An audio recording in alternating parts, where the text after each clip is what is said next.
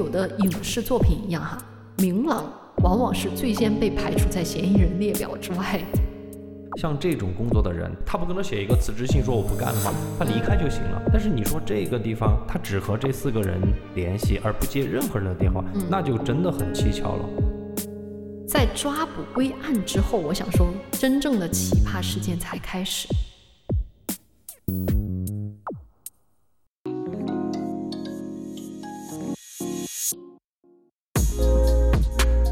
家好，欢迎收听尼达电台，大家好，我是往哪跑。我是留下来。嗯，今天我们依然在霓虹中抵达啊。我们今天呢，废话不多说，直接开始案件。今天这个案件啊，又是发生在泰国。哦，萨瓦迪卡。帕萨泰戴尼个诺卡。这句话的意思就是说，不是你说错了，应该是帕萨塔戴尼诺卡。哦，嗯，就是说我会说一点点泰语的意思。嗯，我们之前其实也讲过一起泰国的案件了啊。对，当时还触碰到了你的禁区，就是大蜥蜴。对对对，我是对那个两栖动物、爬行动物是非常害怕的。就别人养没有关系，但是我个人非常害怕。嗯，你想想，我是在野外看到的。是。但是呢，我今天就不想再聚焦于泰国的海岛了啊，所以我们今天的这个风格不是那种吹着海风的风格了。嗯，我们今天把镜头转向泰国的另一面，就是它的城市之中。哦，就是都市风。对，今天在讲泰国城市风案件的之前呢，我先想多说一句哈，如果您喜欢我们的节目话，一定要记得点赞、收藏、留言哦。我们就开始聊我们今天的案件吧。那其实泰国有它非常时髦的一面，因为我其实，在曼谷有待过两三年嘛。那在曼谷的市中心暹罗广场，啊，你听这个名字暹罗啊，非常 Square，对对对，非常异域风情是吧？就有很多我喜欢逛的一些设计师商场，比如说什么呃 CM Discovery 啊，什么 EM Quartier 啊，我也不知道我的发音对不对。但是我就觉得这些商场有点颠覆我对泰国的认知。对，我觉得那个地方的设计，就室内设计还不错，嗯，色彩搭配啊那些，嗯，而且有一个商场就是里面像绿色的空中花园一样，我觉得特别漂亮，是吧？我为什么要提到这个点呢？就是我以前以为泰国人都是穿那种波西米亚风的手工服或者是沙滩裤，你们懂吗？我懂，就是男人都是穿沙滩裤，然后光着上身的那种。但是其实走在城市的街道上，还是随处可见非常时尚的一些元素。比如说像我刚刚提的那些商场里面，就有什么衣服啊、饰品啊、耳机啊、家居，很多有意思的设计师的品牌。而在商场的外面，就经常有各种活动。我估计咱们的听友里面也有一些哈泰的，就是追泰国明星的。这一群人啊，就是明星表演啊，什么乐队表演、街头艺术啊，等等等等，很多也会在这个城市中进行，对吧？对我们那次去 CM Square，那门口出来就是演泰剧的那两个男主角在那儿做见面会嘛，是是是，很多这种活动，好多粉丝在那儿。对。嗯，那每当这个时候呢，你就可以在泰国的街道上看到很时尚的辣妹。嗯，对。所以这个辣妹就是我今天要讲的一个重点啊。哦，哦哦，感兴趣是吧？说到这个时尚风格，可能我们比较熟悉的还是欧美风啊、日韩风啊等等。嗯。但是近几年泰国风也开始吹了。泰国的辣妹其实我觉得蛮有特点的。第一就是身材很辣，穿的也很辣。你觉得呢？觉得泰国的辣妹怎么样？就是去那个暹罗广场，确实看到很多很多的泰妹儿，非常的辣。但是我之前问你那个女生辣不辣的时候，你不是总说你看不见吗？你没看见吗？我戴着墨镜，其实真的是没有看到哈。我不相信，今天你终于暴露了啊！不过你听我一句话，就是泰国它是热带地区，嗯。咱们俩在那儿生活过一段时间，嗯，就一年四季穿的都是很凉快的。那就真的，我跟你说一句话，大家都可以记住，就是热带使人性感。是那个阳光运动，因为你完全穿不到厚的衣服，就你愿意运动，你愿意把自己的身材管理很好，对，所以你才愿意展示自己嘛，对不对？是是是。第二个，我还想说一点，可能咱们女生更有一些心得啊，嗯，就是泰国人的妆容很有特色。嗯，就有一种泰妆，当时还挺火的，就是在小红书上面。就是在那个疫情之前，我记得，对，就是他们的那种妆容啊，比较追求欧美人的立体感，所以就浓眉大眼的那种感觉，而且鼻梁很高。但是呢，又像日本的妆容一样，喜欢把腮红打得很重，特别有自己的风格。就是如果大家对这个感兴趣的话，可以去看一下泰国的一些女明星，比如说什么麦啊之类的，啊、嗯我觉得也挺漂亮的啊，很混血的感觉。那我今天要讲的这个案件里面就有这么一位泰国的辣妹，哎，她的名字呢叫做比亚努，身高一六五，体重五十五公斤。那比亚努其实她不是一个天然的辣妹啊，嗯就是她的人生还蛮传奇的。她的家庭很贫困，是来自于那种泰国的东北部地区的农民家庭。啊哦，东北部的泰国都是相对来说比较贫穷的地区，对对对对，因为它是挨着缅甸和老挝对对对那块，确实农业地区，然后是相对来说非常的贫穷。嗯，所以他其实很早就没有上学了，而是去到了这个夜店酒吧打工。哦，毕竟你知道泰国是服务业非常发达嘛，酒吧你做服务生的话，小费也蛮可观的。所以他在赚了一笔钱之后呢，他就去做了一件事情，就是去做了整形手术。我觉得他的整伤还蛮不错的，就手术后整个颜值一整个大飞跃的感觉。对我看过那个前后对比，确实是属于那种就是很自然整的。是，而且他的那个整的风格，就是我之前讲的那种，呃，泰国比较风行的那种风格，嗯，就是欧美加东南亚的那种。对对对对对风格。是因为他做了这个整体的手术嘛，其实他做了蛮多手术。泰国这种东西又很发达，对吧？所以他在夜店酒吧里面就完全脱颖而出了，就跟那个依萍在大上海一样，哦，很快就风头大盛。所以就这样啊，比亚努就结识了一位常来酒吧消费的男人，而这个男人呢，他是当地黑帮的成员，而且还做那种毒品生意。嗯，你能想象，肯定也不缺钱，这么一个大佬啊。嗯那这个男人后来就成为了比亚努的男友。那有了这样一层关系，比亚努也就成为了一个小小的毒品分销商。你想这么一来，来钱是不是就很快了？对呀、这个毒品高风险高回报的。是啊，而且哈、他不仅做毒品，你知道他还干嘛吗？他就在网上嗯，啊搞直播，就是正常的直播吗？不是正非正常直播，哦能懂吧？哦，明白明白。啊，通过这个其实也就赚了不少的钱，就是在这种行业里面啊，嗯，很快他就过上了他的夜店姐妹们想都不敢想的生活，就各种买奢侈品啊，出国旅行，出入各种高档场所。嗯，后来他就在 Facebook 上开始泼自己的日常，就是特别奢华的那种生活啊，比如说分享自己的穿搭呀、化妆啊，然后还有就是我有印象的一张照片，就是他自己拿着好多的那个泰币，能懂吗？就是泰铢钱啊，泰铢，对对对，就铺满了整个桌子，然后跟那个泰铢拍照，给人一种。哎，风格就很像卡戴珊，你能懂吗？就是炫富嘛。对炫富，然后很性感的那种风格。就慢慢的呢，他也就真成了一位美妆博主，而且哦在泰国还小有名气啊。他就真的成了网红啊，是是是，就是真的有粉丝就很喜欢他那种。对对对对。哦，好，那么我们刚刚不是就讲了泰国的这个城市中这样一些灯红酒绿的生活，对吧？嗯那我们现在暂时把镜头挪开，来到一片远郊的树林之中。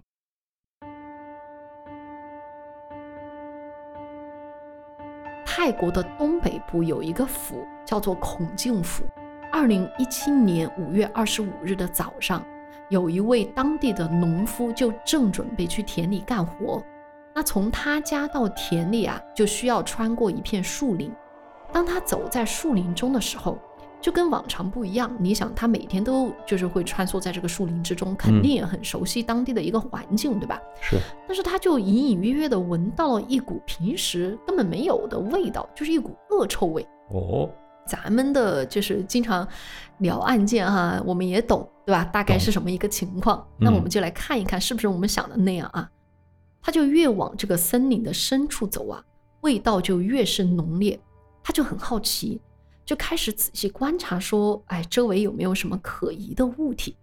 哎，果然，这个路边的草丛中就有明显的破坏痕迹，那种痕迹就仿佛是有重物拖曳而过而造成的那种痕迹，你能懂吗？就是大片的草地都是就压平了，对对对，而且有一种那种压出来的一个路径感。对对对，农夫呢，他就小心翼翼地踩着压痕往前走，就来到了林中某处。那这个时候他就看到地上有几片钢板。其实要是平常哈，你看到这种钢板，咱们普通人也。不会说非要去翻翻或者怎么样，对吧？对。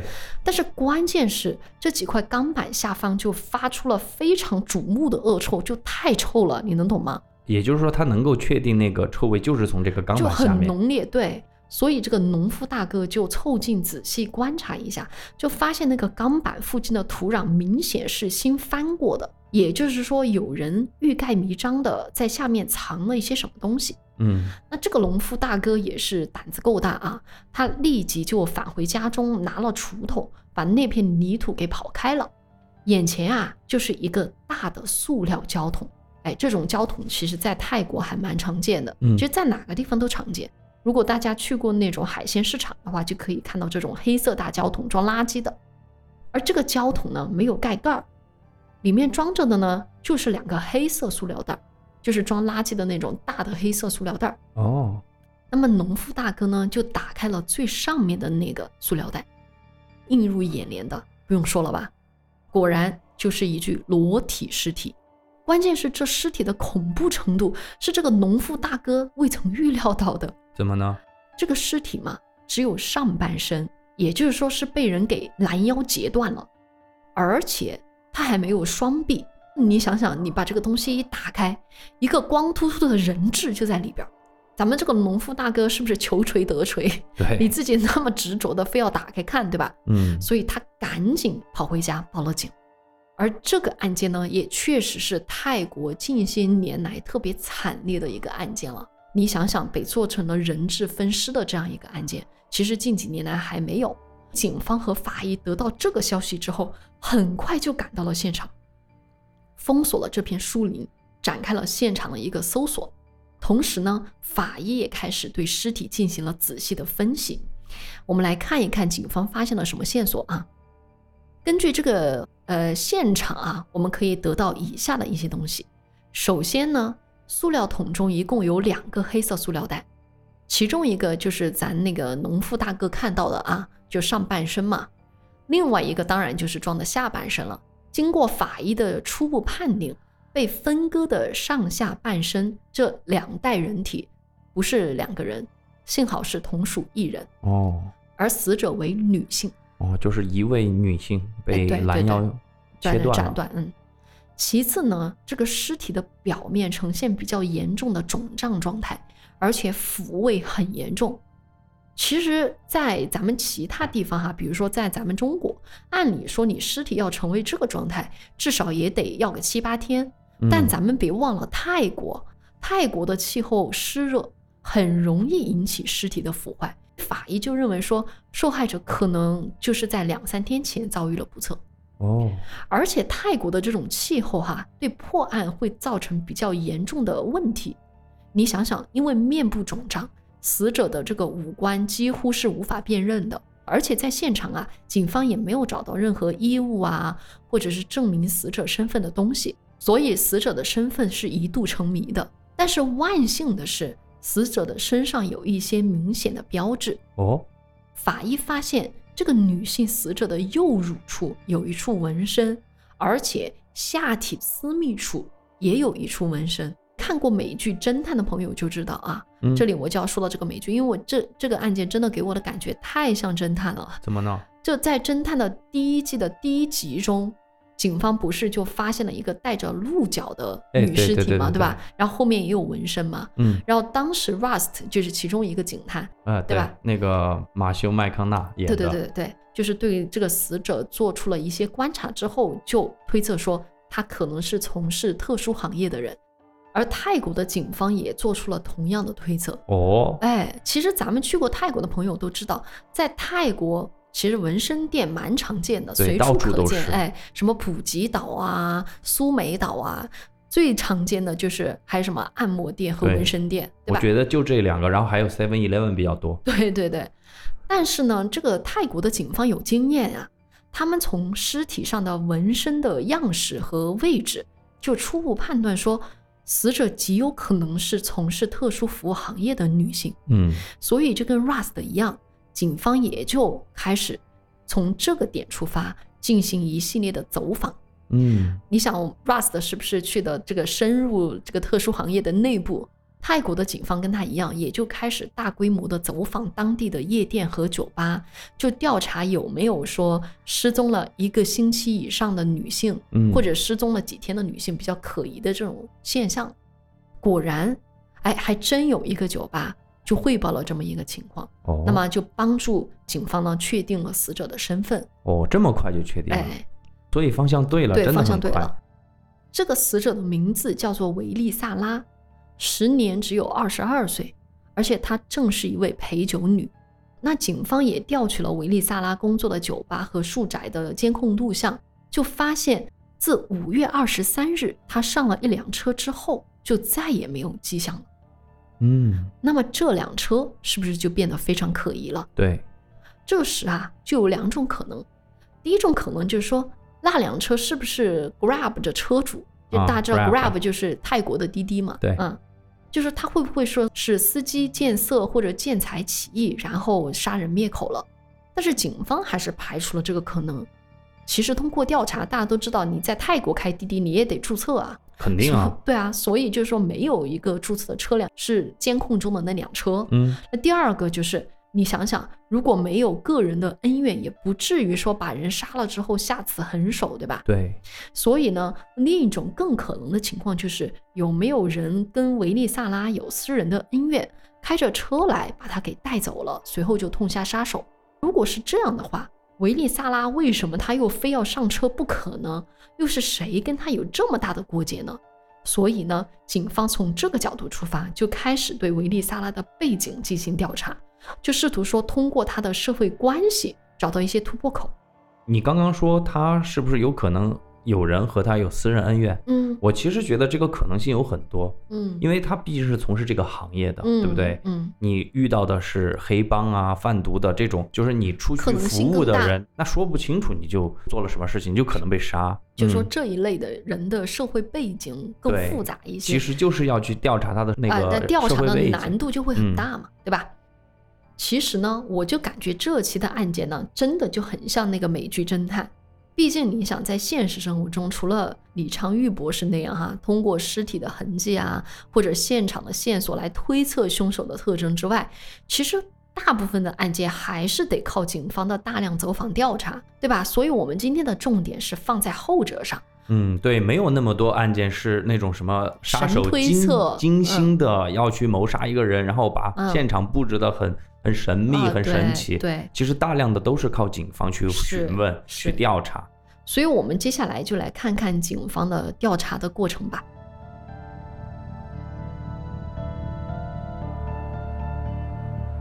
那他首先呢是对维利萨拉的家庭成员进行了一番询问。那虽然维利萨拉是一位陪酒女吧，咱们这么来说啊，嗯不过在二零一七年，她和一位从事建筑承包工作的男人结婚了。哦，她还是啊结了婚的。是，所以她的丈夫自然而然就成了警方首先提审的对象。在调查过程中啊，警方也发现维利萨拉她确实跟她的丈夫是有点 beef 的哈，就婚后的感情生活哎不太健康这个肯定想得到，从事这个行业你还结婚，啊。但是这个时候我就多说一句，不知道听众哈是不是也有这样的疑惑，就是说陪酒女也会有人娶吗？这里我其实就想多说这么一点点背景嗯啊，就是咱们案发的地方，刚刚留下来也说了，是泰国的东北部，相对而言是比较落后的，其实工作机会比较少，而这里的人口构成也比较复杂。嗯，你说它除了当地的少数民族之外，还有很多像你刚刚提到的一些邻国，比如说缅甸甸、老挝过来的移民，所以这个地方肯定情况很复杂、很混乱。嗯。很多家庭其实为了生计，都被迫让家里的女性成员去从事陪酒女这种工作，嗯，包括很多男性对。也是因为吃不上饭就去做变性手术啊，然后去当人妖啊这种事情嗯。也挺多的。所以在当地性服务工作者还蛮常见的，哎，人家也属实是属于没有办法，为了生存，还有不少的男人把自己的老婆送到酒吧夜店去工作。对，这个确实是东南亚。其实贫困地区都有这种情况，对吧？就是还是跟社会阶层相关了。嗯。但是维利萨拉其实还比较特殊。嗯。她老公一开始并不知道她在做性交易，就觉得可能只是在酒吧做做普通服务员什么的。但是婚后不久，她老公就觉得说：“哎，原来他还在暗自哈时常去做那种 cooker，嗯，对吧？就这种工作，这还不算最糟糕的啊。就维利萨拉告诉自己老公嘛，自己有时候要去陪陪自己的母亲，就以这个来扯谎，你也懂吗？当做借口，嗯，然后来去搞一些自己的事情。有时候他除了去做一些性交易之外，哈，更多的时候啊。”他其实，在外面有一个长期的情人哦，真的有点乱哈。对，但是你提到这个情人，你可能还会觉得蛮正常啊，就是考虑到他的工作嘛。嗯。但是我要说出来，这位情人的这个身份特征，可能会让你大跌眼镜。怎么？因为他的情人啊，也是一名女性。嚯，就玩的比较花啊。就是她出轨了，嗯，然后绿了她老公，是那个人还是女的。对。而且在警方的调查中得知，维利萨拉和多个女性都存在这种暧昧不清的关系，就是自己做性交易，然后跟男男女女都有各种暧昧关系，然后还有一个长期的女性情人。哎，你想一想啊，这个维利萨拉的老公真的是没想到自己不仅被戴了绿帽子，而且给他戴绿帽子的是有男有女哈，所以他心里那个气呀。他们两口子是为了这个事情是天天吵架，而且每次吵架的时候，维利萨拉的老公就会说：“总有一天我要把你和你的那个情人杀了。”那这句话呢，维利萨拉的朋友、家人、同事都能够作证，就经常听到这么说。那所以确实，她老公肯定就会被那个警方作为第一嫌疑人来调查。对。所以泰国警方的重点一开始就是放在她老公和情人的身上，对吧？嗯，为什么放在情人身上呢？哎呀，其实我说白了，你想啊，她毕竟结婚了，对吧？但是你知道吗？拉拉比较在意一点，就是他们的一个雷点，就是自己的另一半和男人搅不清。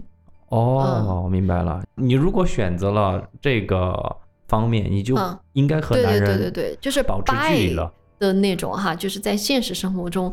他们这种同性恋者也不太愿意去碰触到，就是很容易受伤害自己，他可能就摇摆不定的那样，你懂吧？明白。所以也许就会有一个可能，就是说那个情人会逼迫维利萨拉说：“对对对，去离婚，你跟老公离婚，跟我在一起吧。”是。可能维利萨拉又不愿意。对，反正这中间的情况肯定很复杂了。不管怎么说，就可能是一个三角恋引发的悲剧嘛，嗯，对吧？就不管是她老公一气之下把她杀了，还是说她的情人一怒之下把她杀了，都有这个可能。嗯。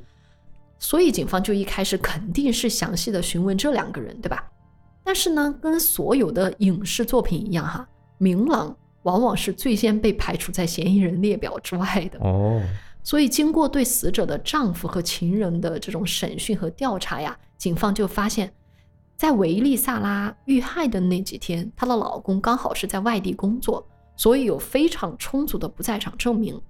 她的同性情人呢，虽然说没有。就是那种，呃，完全的完美的不在场证明。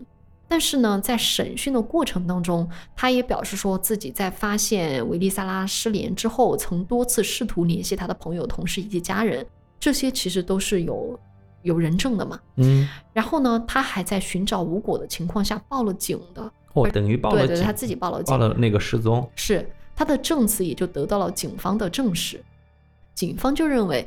情人的这一系列的行为，包括他在审讯中的态度，是凶手的可能性好像不太大，所以就可以暂时的排除嫌疑。大家一定要知道，就是警方在审讯的过程中，他们对这个东西很敏感的。之前盘过很多案件，对吧？你真的是凶手，其实警方自己有直觉的，就是稍微问你一个细节的问题，你很容易牛头对不上马嘴的这种回答他。我跟你说，都不说警方，咱们就放在生活之中。对对对，我要撒个谎，往哪跑？大概两句话就给我问出来。是，你看我的表情，看我说话的那个眼神，就知道了。对，所以你说看不到美女这一点，我 一眼就识破了啊。好，我看到了，我看到了。既然这个家庭这一方面我们查了半天没查出啥来，那你肯定得查他的社会背景，就是在工作场合啊遇到的人，对吧？哎呦，这个东西调查起来就复杂了，哎。那我们就看看他在工作环境中可能接触密切的人，或者有没有谁跟他有 beef 啊？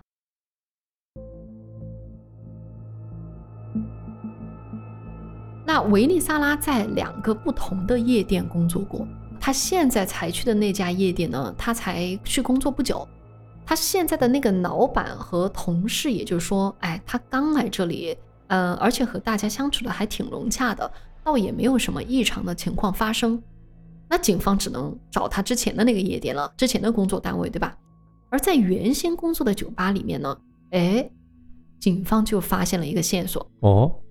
警方他当然也是说打入到酒吧的内部，对吧？那跟那些所有的工作人员打成一片，跟维利萨拉有关的大大小小的事情都不会放过的。那这么一盘问，有个女服务员就讲了关于维利萨拉的八卦。原来呀。维利萨拉和这个酒吧的另一位女同事有过节哦，两个人就是相互看不惯，经常发生口角。他们两个就是吵架呀、打架呀什么的，扯头发呀，经常在这个酒吧中发生。大家其实都知道哦，就是大家都明白他其实有一个对头，对对对对，嗯。那这另一位女同是谁呢？她就是我在前面提到过的女网红比亚努哦。哎，所以这个地方我们的之前提到的辣妹出现了，到底两个人之间发生了什么事情呢？哎，既然这个比亚努跟我们的维利萨拉有很大的过节，对吧？警方至少得提问提问啊，看看到底怎么回事儿，就了解他是不是有什么作案的可能。哎，可能讲到这儿的时候，大家想想，辣妹会做这么残忍的事情吗？哎，警方也想知道，但是呢，这个酒吧的老板就告诉警方说。比亚努已经有几天没来上班了哦，哎，打电话不是关机就是无人接听，他们完全失去了与比亚努的联系，这是不是十分蹊跷了，是吧？对，所以呢，泰国警方也觉得，哎，这是一个重要线索，咱们得继续追查。嗯，所以他们就成立了一个小分组，就是去呃专门去追查比亚努的这条线索。哦，就是把这个单独拎了一根线来调查。是。那毕竟当时已经是二零一七年了嘛，要追查比亚努的踪迹，肯定得查查他的手机通讯，嗯，对吧？所以警方呢就对比亚努的手机通讯进行了调查，之后就发现了一个重要的一点，嗯，就是案发几天以来，比亚努的手机和另外的四个手机号码频繁的进行联系，哦，但是他自己却不接其他人的电话。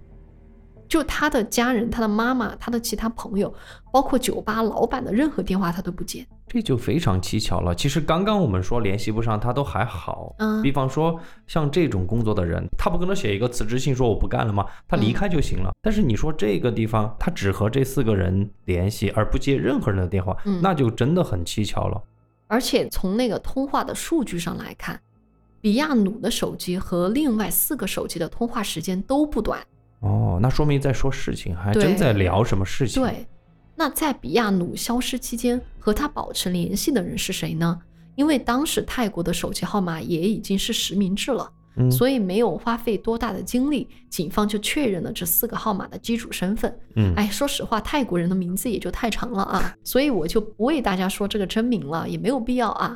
总之呢，就是发现这四个人当中啊，有一个是男性，另外三个是女性。那警方当然就说能够通过这四个人找到比亚努的下落，来问问怎么回事儿，对吧？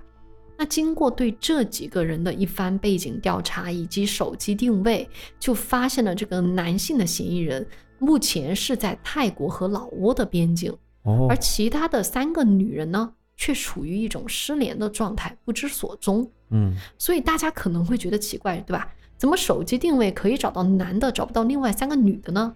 这里呢，我给大家卖个关子啊，之后再给大家解密。五月三十日，也就是警方发现尸体的五天之后，在太老的边境某一个小旅馆里边，就找到了那个男人。哦，那这一下案件就立马拨云见日了。警方连夜就对这个男人进行了一个突击审讯，那很快他就承认了自己参与了杀害维利萨拉的过程。但是他否认自己是主谋，真正的主谋是谁呢？下杀手的那个人是谁呢？就是比亚努。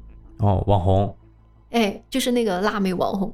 那至于比亚努现在究竟在哪儿，他又为啥要做这些事情，这个嫌疑人也不太清楚，就是作为他的朋友来帮助他而已。哦，等于他就是帮个忙啊。但是有了这个口供，泰国警方可以合法的对这个比亚努实施逮捕了，对吧？他们就立马发布了通缉令，天罗地网的搜索比亚努和另外两个女子的下落。但是无论如何，就是找不到比亚努人在哪里。泰国的警方甚至还把比亚努的母亲请到了电视机前面，就在新闻里面让他来劝说比亚努尽快自首。而这个寻找比亚努的新闻很快也铺天盖地的在泰国传播开来了。毕竟比亚努是个小网红啊，一下子他的事情就成为了整个泰国关注的焦点。那由于关注度太高了。那终于，泰国警方就收到了线报，就有人说，比亚努三个人啊，曾经出现在缅甸。我都跑缅甸去了。所以你知道他为什么说手机找不到人？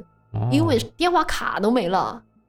原来啊，在案发的当天，比亚努就和另外的三个女人就逃到了缅甸避难。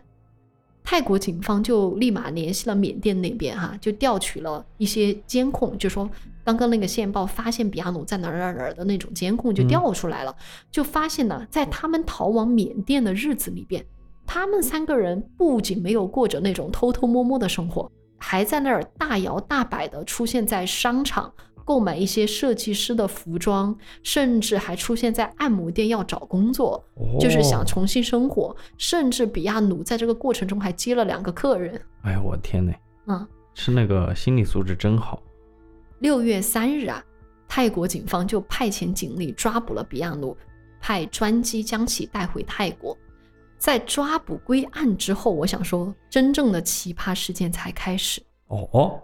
这个事件奇葩到什么呢？就是泰国至今为止都有这么一个说法，叫做“比亚努现象”，而且甚至在什么英国的那个 BBC 呀什么什么的，都对这个案件有所报道。你想，他都已经出名到这个地步了，这几个杀人犯呢，甚至被叫做“杀人宝贝 ”（Murder Baby）。嗯，所以这到底是怎么回事呢？我们先来揭晓一下杀人动机：这个网红为什么要去杀别人？其实从比亚努的口中，警方得知两个人的恩怨是起源于二零一六年，就他们当时都在同一家夜店工作嘛。起初两个人也是姐妹相称，非常的投缘。但是维利萨拉这个人有点不怎么靠谱，嗯，你也知道他自己本来私生活就混乱，对吧？嗯，还去结婚，然后他本来也缺钱，就老是向比亚努借钱。借了钱还迟迟不还，就跟老赖一样哦。而且他还背着比亚努说别人坏话，就说人家都是整的呀，什么什么的。然后就看不惯人家在网上炫富的各种行为，哎，说白了就是嫉妒。因为这些事情，两个人的关系就越来越糟糕了，甚至到了说经常打架呀、动手的这种地步。但是这还是不足以让比亚努对维尼萨拉起杀心啊。真正起杀心的是什么事儿呢？二零一六年底，泰国警方就在一次扫毒行动当中，就把比亚努的男友给抓获了。你知道，在泰国虽然现在他们的那个大麻嘛，大麻合法嘛，但是毒品是很严重的。肯定啊，就是你碰了毒品哈，就是他的刑法比你杀了人还更严重，就看你的这个量级和你的种类，就最严重的是死刑。哎，我觉得也应该了。这个泰国只有不赌，黄有这个毒有，你再不控制一下，这个国家怎么办啊？就很糟糕嘛，对吧？当时比亚努就觉得说，知道自己男友从事贩毒的人，就只有她身边的四个姐妹，其中一个就是维利萨拉。哦，所以当维利萨拉跟她的关系交恶之后，她就觉得说，肯定是维利萨拉跟警方告发的。而且你想想，他觉得维利萨拉在这之后不久就换了一个夜店工作，搞不好就是在逃避嘛，对吧？就是自己就是线人，搞不好维利萨拉就是线人，对他又没有钱去当那个污点证人或者当线人，很正常。更重要的是，其实他自己也在搞那种毒品的事儿嘛，对，他就担心说维利萨拉会不会说因为这个怕自己报复他，把他也给供出去了。我觉得这个才是主要问题。所以呢，这个杀人计划就慢慢的浮现在了这个比亚努的脑海之中。到了二零一七年的五月，比亚努就为了自己的杀人计划展开嘛，就联系了自己四个好友，也就是我之前提到的那个三女一男，嗯来协助自己。他怎么样让维利萨拉心甘情愿上车的呢？他就说让自己的两位好友打电话给他，就说有一位高级的客户找他们陪酒，哦，价格出的很好，哎，咱们大家一起去，正好还差一位。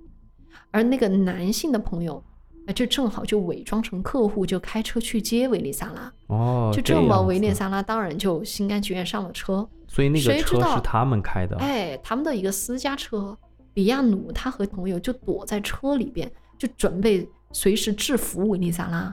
所以他们当即就把维利萨拉给制服了，控制住了之后，比亚努肯定非常生气啊，就开始发疯似的殴打维利萨拉，就是说我老娘要给你一点厉害瞧瞧，对吧？嗯，但维利萨拉也是一个硬骨头啊，也嘴很硬，他就说你今天不弄死我，出去了你就得死。嗨，哎，你想想，听到这句话，那没办法了，比亚努就只能用自己的这个自己购买的那种购物的布袋子，你能懂吗？嗯，就死死的勒住了维利萨拉的脖子，而且当时看到都要出人命了之后啊，车上没有一个人上前阻止。但是当时根据比亚努自己的交代，他只是为了教训教训维利萨拉，就是说意外致死的。这个肯定他会这样说，哎因为在法庭上或者受审减轻自己的罪行嘛。是，那最终呢，维利萨拉就这么给活活的给勒死了。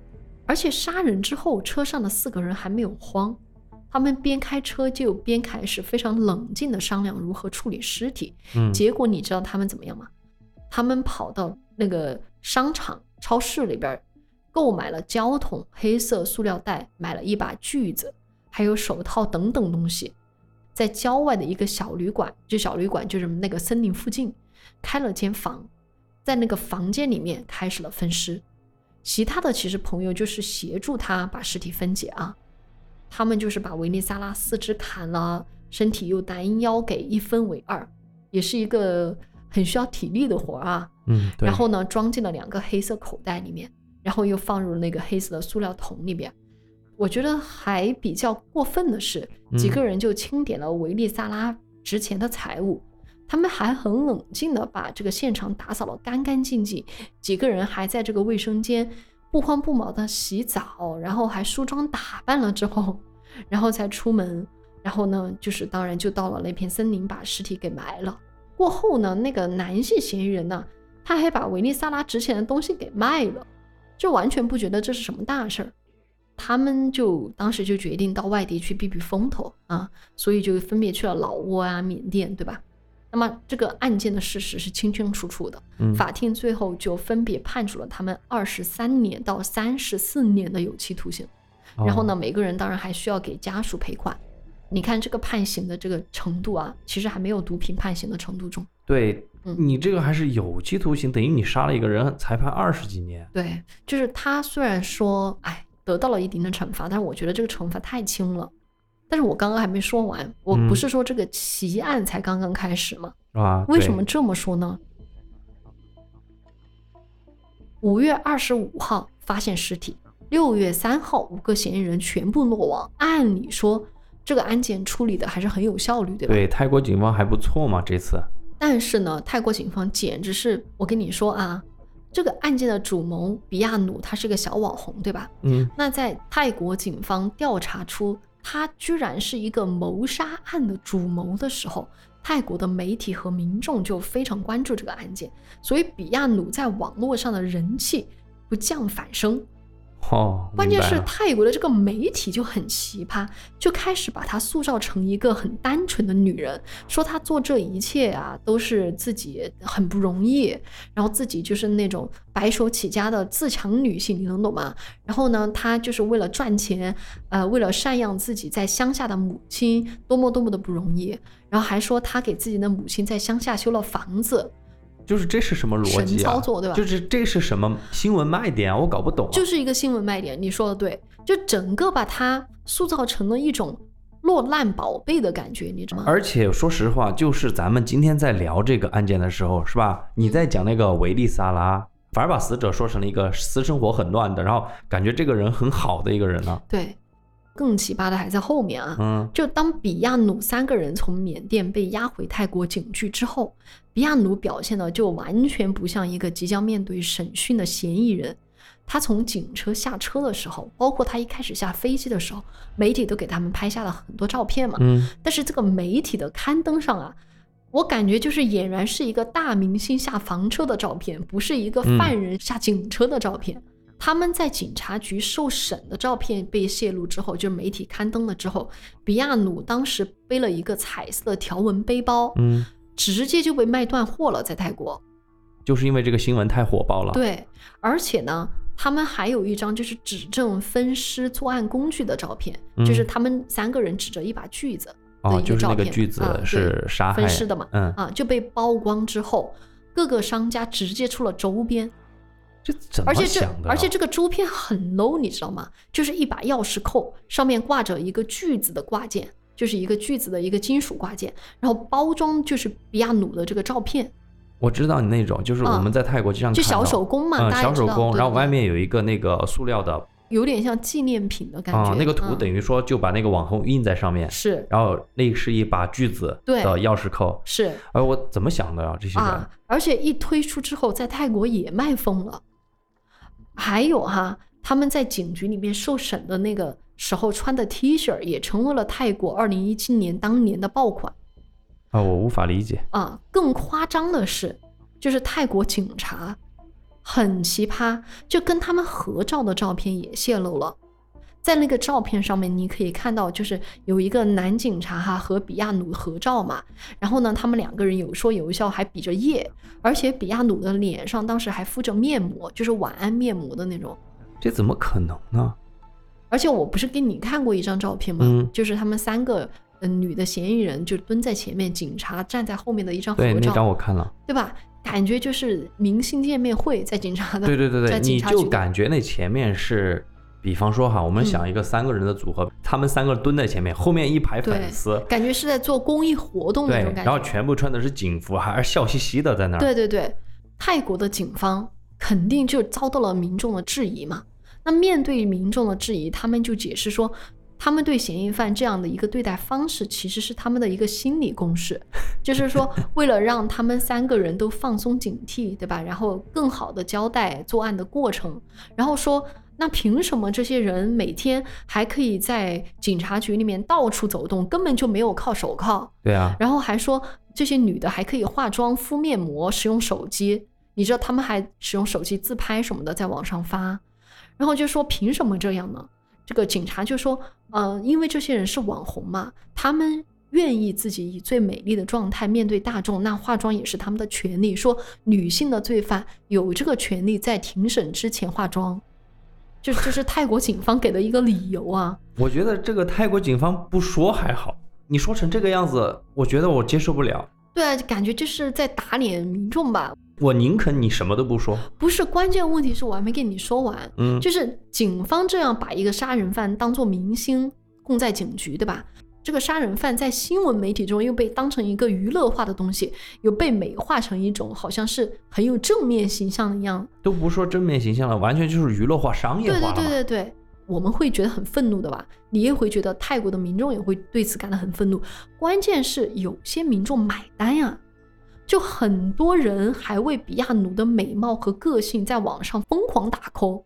所以，当警方后来带着盛装打扮的三个人，就是他们三个女性嫌疑人哈，嗯穿着便服，他们戴着那种潮牌帽子，然后戴着那种墨镜，来到这个孔敬府埋尸的那片树林进行现场指认的时候，现场是来了大批的民众围观，哦他们来的目的就是一睹比亚努三人的这种风采。真的因为新闻上就说这是一个具有最美的面庞、最狠的女人，就这么样来吸引媒体的注意嘛。那民众就会觉得想去一探究竟，到底这个女人是什么样的。所以这就是当时发生在泰国的这个事件。